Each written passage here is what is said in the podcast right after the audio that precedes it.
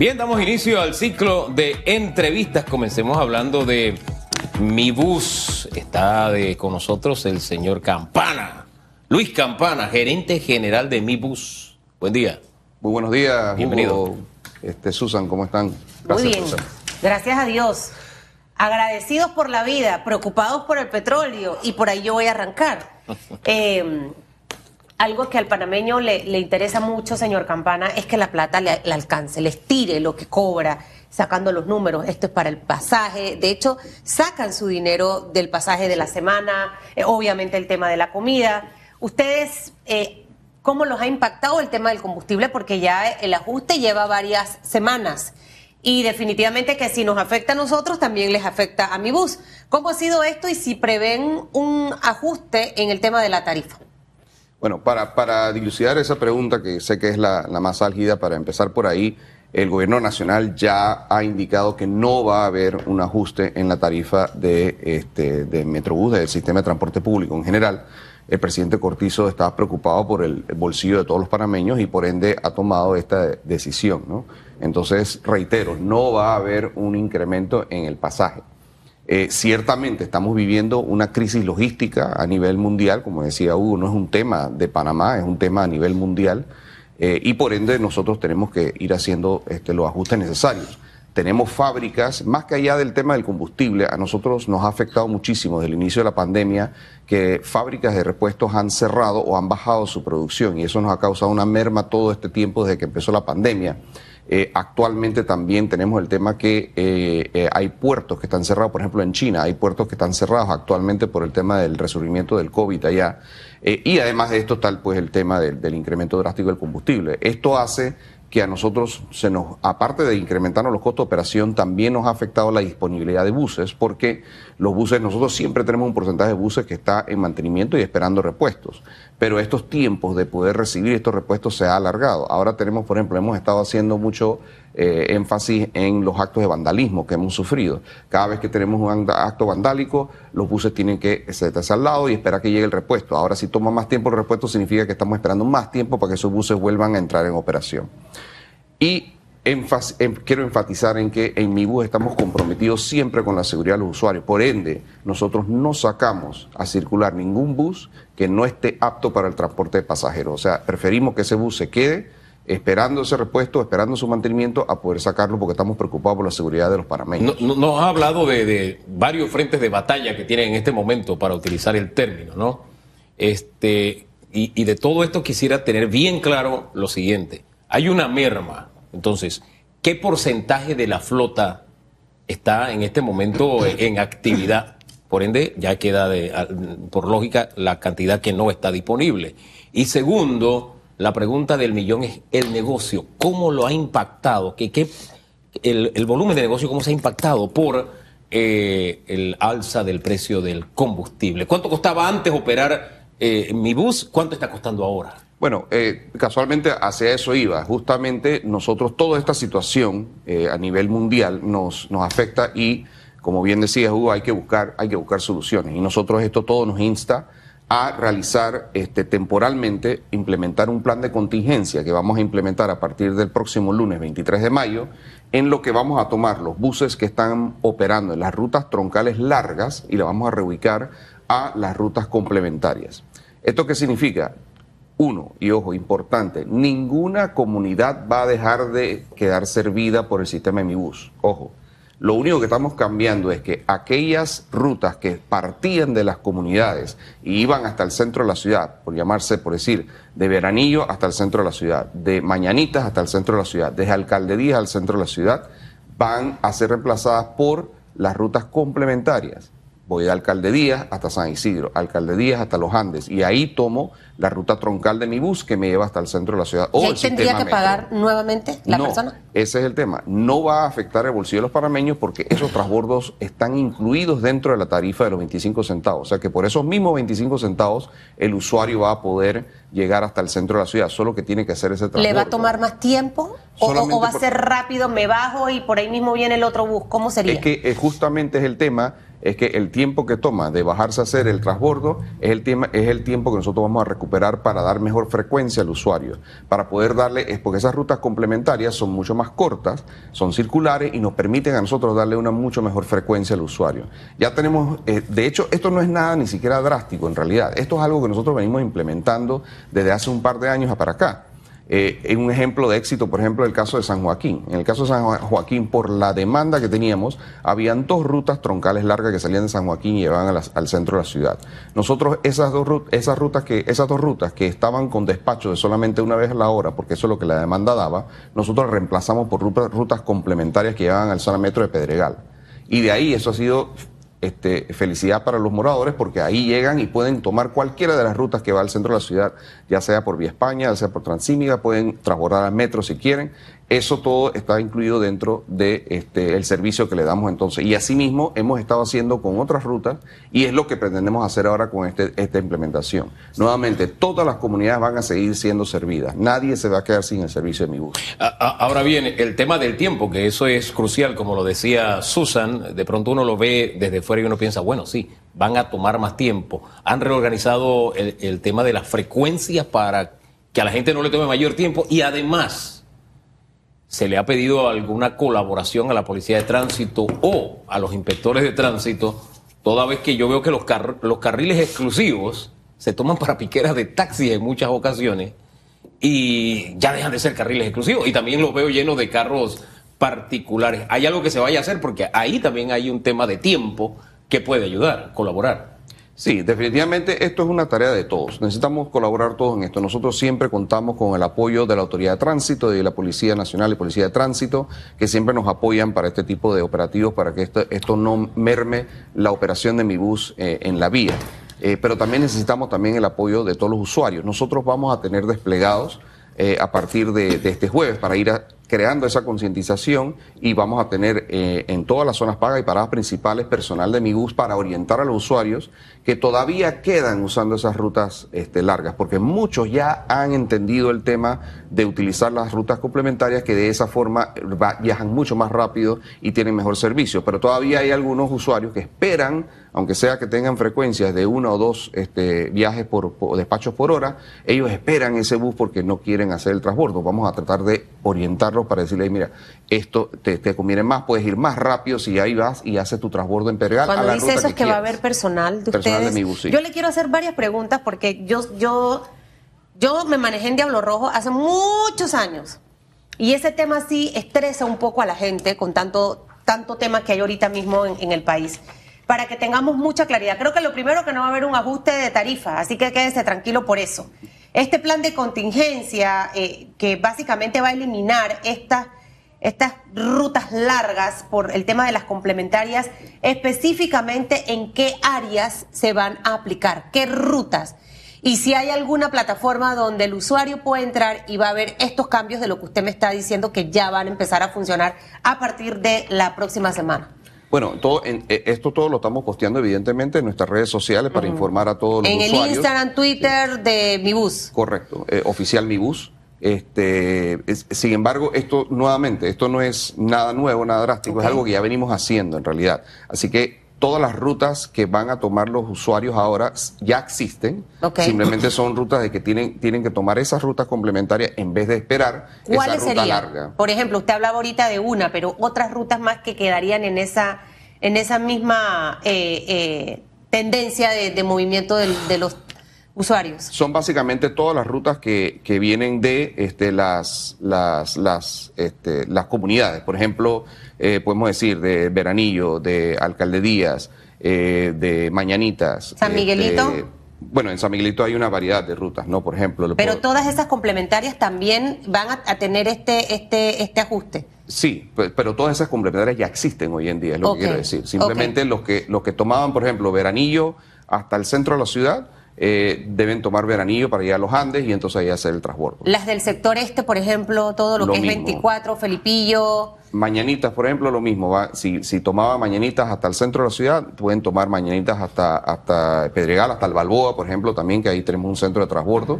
donde está la avenida Cincuentenario, eh, y hacer su transbordo en ese ¿Qué le diría usted a esa persona que quizás ahorita va en el bus escuchando o va en el taxi? eh, para que se sienta tranquilo de que su, su tiempo va a mantenerse igual. El tema de las frecuencias obviamente es muy importante, señor Campana, que al momento de que yo salgo interno y me bajo, eh, voy a poder tomar mi segundo bus con eh, eh, la rapidez y el tiempo necesario para llegar a mi punto final. Correcto, y justamente esa es la tarea, y esa es la tarea que nosotros nos hemos, eh, nosotros tenemos una dirección de planeación del servicio que justamente evalúa todos estos temas y siempre va evaluando constantemente la demanda para ir haciendo los ajustes necesarios. Este, nosotros ya hemos tomado las previsiones para que justamente podamos asegurar que esa frecuencia se dé no solamente en las complementarias, sino que en las troncales que estén recibiendo aquellos usuarios que llegan ahí puedan mover, movilizarse. Nuevamente, esto no es nada drástico ni es nada nuevo. Ya hay muchos usuarios que están haciendo eso hoy en día. En realidad, el mensaje solamente es para aquellos porcentajes de usuarios que han quedado esperando esas rutas largas porque no han querido pasar al tema de conectividad. Eh, nuevamente, no es algo ni drástico ni es algo nuevo. Hay muchos usuarios que ya lo están haciendo y ya han entendido la gran ventaja que tiene ese sistema de conectividad. Fíjese que hay varias cosas que yo quisiera destacar, ¿no? Como en medio de esta adversidad uno tiene que reinventarse, rearmar, rearmarlo todo para buscar alternativas y ahorrar. Eso lo podemos hacer hasta en nuestras casas. Ese es lo primero que rescato. Porque quejarnos de lo que está pasando, yo tengo ganas de quejarme y de gritar. Pero si lo hago, me uno al montón. Yo tengo que buscar y pensar en soluciones. Y eso me gusta porque se envía el mensaje correcto. Primero. Lo segundo es este tiempo que se han tomado. Fíjense que usted está diciendo, ya lo estamos haciendo Estamos pensando en los usuarios que de pronto se pueden confundir, están visitando medios y desde el jueves, antes de la medida de lleno, de lleno este, comienzan a orientar. ¿Por qué lo cito? Hombre, porque muchas de las medidas que se han tomado en esta administración van al ramplan y no pasan por este periodo. Después viene el enredo y el choque y qué sé yo. Ese también es otro buen mensaje de que las cosas se pueden hacer bien, de que el canal funciona bien, de que el metro funciona bien y de que mi bus nos envía el mensaje de que podemos funcionar bien y hacer las cosas mejor. Vuelvo a dos cositas que se nos quedaron en el tintero desde el principio. Uno, el negocio. ¿Cuánto se ha visto afectado? ¿Cuánto costaba operar mi bus? ¿Cuánto está costando el día de hoy por efecto de, del aumento del combustible? ¿Y qué porcentaje de la flota está fuera de circulación. Bueno, eh, nosotros siempre mantenemos un cierto porcentaje de flota en mantenimiento, eh, ya sea esperando repuesto o esperando para hacer mantenimiento preventivo. Nosotros nunca eh, hemos, en la historia de mi bus se ha utilizado, se ha desplegado todos los días el 100% de la flota porque la demanda no la merita y se tiene que tener este programa de mantenimiento preventivo. El tema es que es por, el, por todo el tema que ha sucedido a nivel mundial de la logística, esa, ese porcentaje de inoperabilidad de la flota ha aumentado. Si antes teníamos un porcentaje de, operabilidad de la flota de 80%, ahora lo tenemos al 70%. Y ese 10% adicional nos está mermando eh, para poder dar el, servicio de estas, todas estas rutas, porque se imaginará que estas rutas troncales largas, para llevar a alguien desde Mañanita hasta el centro de la ciudad, toma dos horas y media nada más en llevar un trayecto y regresar. No es eficiente para el sistema. Y en adición a eso, si se le suma pues el tema del alza del combustible, que nos ha aumentado eh, en los costos de operación en un 19% desde que, desde que teníamos antes de la pandemia ahora, este, evidentemente tenemos que justamente buscar cuáles son esas estrategias para poder mejorar la eficiencia de mi bus sin perjudicar al usuario, porque como les digo, nadie va a dejar de ser este, atendido por el sistema de mi bus. Simplemente esto es un tema que tenemos que afrontar todos. Mire, cuando nosotros, y me alegro que hayas mencionado eso, Hugo, porque mire, nosotros durante la pandemia, mi bus no dejó de dar el servicio ni un solo día. Nosotros le pedimos a los usuarios en su momento que nos colaboraran implementando en los buses la medida de bioseguridad que había indicado el MINSA. Y la verdad es que tuvimos mucho, mucho apoyo de parte de los usuarios en ese sentido. Ciertamente habían ciertos usuarios que, se, que, no, nos traían problemas. Lo menos. Ahí, pero era lo menos. Y la policía siempre nos brindó la ayuda con eso. Siempre nosotros hemos nebulizado los buses y las zonas pagas desde que empezó la pandemia. Eh, y los usuarios nos han agradecido todo este, todo este, este apoyo que nosotros hemos dado a la ciudadanía. Hoy nuevamente declaramos nuestra intención de mantener el servicio, no se va a aumentar el pasaje, nadie se va a quedar sin servicio y solamente le pedimos a los usuarios que nos colaboren uniéndose pues a este tema de la de la de la de, la, eh, de hacer el los transbordos para que podamos llevar el servicio. Bueno, es una estrategia también de ahorro que al final nos beneficia a todos. Yo quisiera tocar dos, tres, tres temitas que, que, que son importantes. El tema de los buses que son víctimas de, de yo no sé ni de qué llamarlo, porque al final no sé para qué lo hacen realmente. Eh, ¿Cómo esto afecta a ese panameño que necesita transportarse cuando este bus es vandalizado y queda básicamente ahí sin poder utilizarse? Y ahora, con el tema de los repuestos, los que hemos tenido que arreglar nuestro carro en oh. pandemia, a mí me demoró casi dos meses que me, me llegaran unos inyectores. Eh, y rastrearlos básicamente fue un tema. Entonces, esta parte fundamental que afecta a los panameños y aquí no hay un ganar-ganar entre el usuario y obviamente y la empresa, porque pensarán que es que le hacen daño a la empresa y le hacen daño a los usuarios. Y lo, y lo segundo es que eh, también vi en estos días que iba la, será donde está el área de, de, los pueblos por allí, que estaban limpiando los, las paradas. Me llamó la atención de ver una señora con una toallita limpiar cada varilla de la barra. Ella iba limpiando y creo que eso es importante y que la gente tampoco ensucie porque al final es el lugar donde van a tomar su bus. Esas dos, esos dos aspectos, señor Campana. Sí, por supuesto. Nosotros, como le digo, nosotros estamos comprometidos a mantener una desinfección constante de las zonas pagas. Este, eso siempre lo hemos hecho, lo hemos evidentemente incrementado aún más con, con el tema de la pandemia por por el uso de ciertos productos para nebulizar y demás. Y sí, ciertamente, como tú bien dices, Susan, esto, esto es algo de todos los panameños y nosotros debemos cuidarlo, especialmente las unidades. Es, eso que, e, e, el tema del vandalismo realmente es algo insensato. Eh, ciertamente nos afecta la, flota. Cada vez que hay un acto de vandalismo, que se rompe un vidrio, eso, nosotros tenemos que sacar ese bus eh, de circulación. ¿Cuántos tienen así? ¿O cuántos han tenido en, en este año? Bueno, vehículos solamente el año pasado en, en costos directos de reposición de piezas nos salió en 170 mil dólares, solamente en costos directos, esto sin el, sin el tiempo perdido y, y, todos los problemas que le causa el usuario.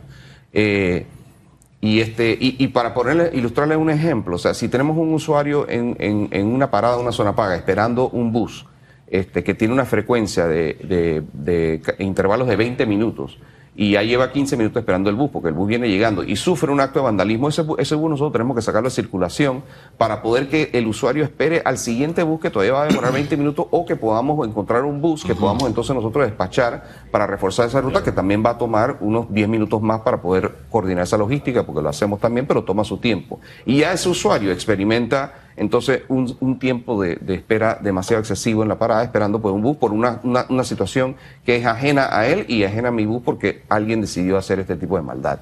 Y ojo, que estos son bienes patrimoniales del Estado, eso que son objetos de todos los panameños. Y por ende, eh, también aquellas personas que inciden en esto eh, y se les captura, este, es un delito, pues, ¿no? Bueno, y si se, perdón, y si se daña, usted lo está pagando, para que sepa. Sí. Todos estamos Todos pagando. pagamos. Oiga, la flota de buses de servicio público en Costa Rica es un 30% eléctrico. Ya ellos tienen meta en dos años que sea un 100% eléctrico. Es una forma de ahorrar combustible. Claro, es una fiesta a la que nosotros hemos llegado tarde, aunque teníamos la tarjeta, nos llegó la tarjeta de invitación al mismo tiempo que Costa Rica. Eh, mi bus, en ese sentido, ¿qué tanto ha avanzado? ¿Cuántos buses eléctricos tiene? ¿Con cuántos piensa cerrar el año? ¿Cuál es el plan que tienen con los buses eléctricos? Bueno, sí, eh, nosotros, pues como ya sabe, pues el presidente Cortizo recientemente ratificó pues la ley de movilidad eléctrica y este, eso nos pone ciertas metas que en realidad nosotros ya veníamos viendo desde hace un par, de años atrás. De hecho, este, nosotros habíamos aprobado eh, en la Junta Directiva de Mi Bus la adquisición de 35 buses eléctricos medianos justo antes de la pandemia. Como llegó la pandemia, evidentemente tuvimos que poner esos, esos proyectos en hold, pero ahora lo estamos volviendo a revisitar.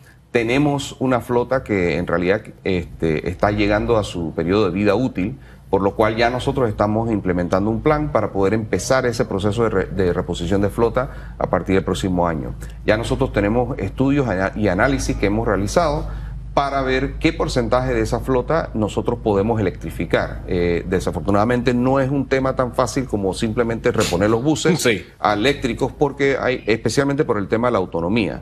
Eh, los buses, la autonomía significa la cantidad de este, kilómetros que puede rodar el bus sin tener que eh, ¿Nosotros tenemos vehículos eléctricos en mi bus? Actualmente no, actualmente no tenemos ningún ¿Ustedes tenían unos verdes que estaban... Teníamos, teníamos dos buses eléctricos que habían sido este, puestos en sesión por parte de la empresa BYD para hacer pruebas eh, como un proyecto piloto.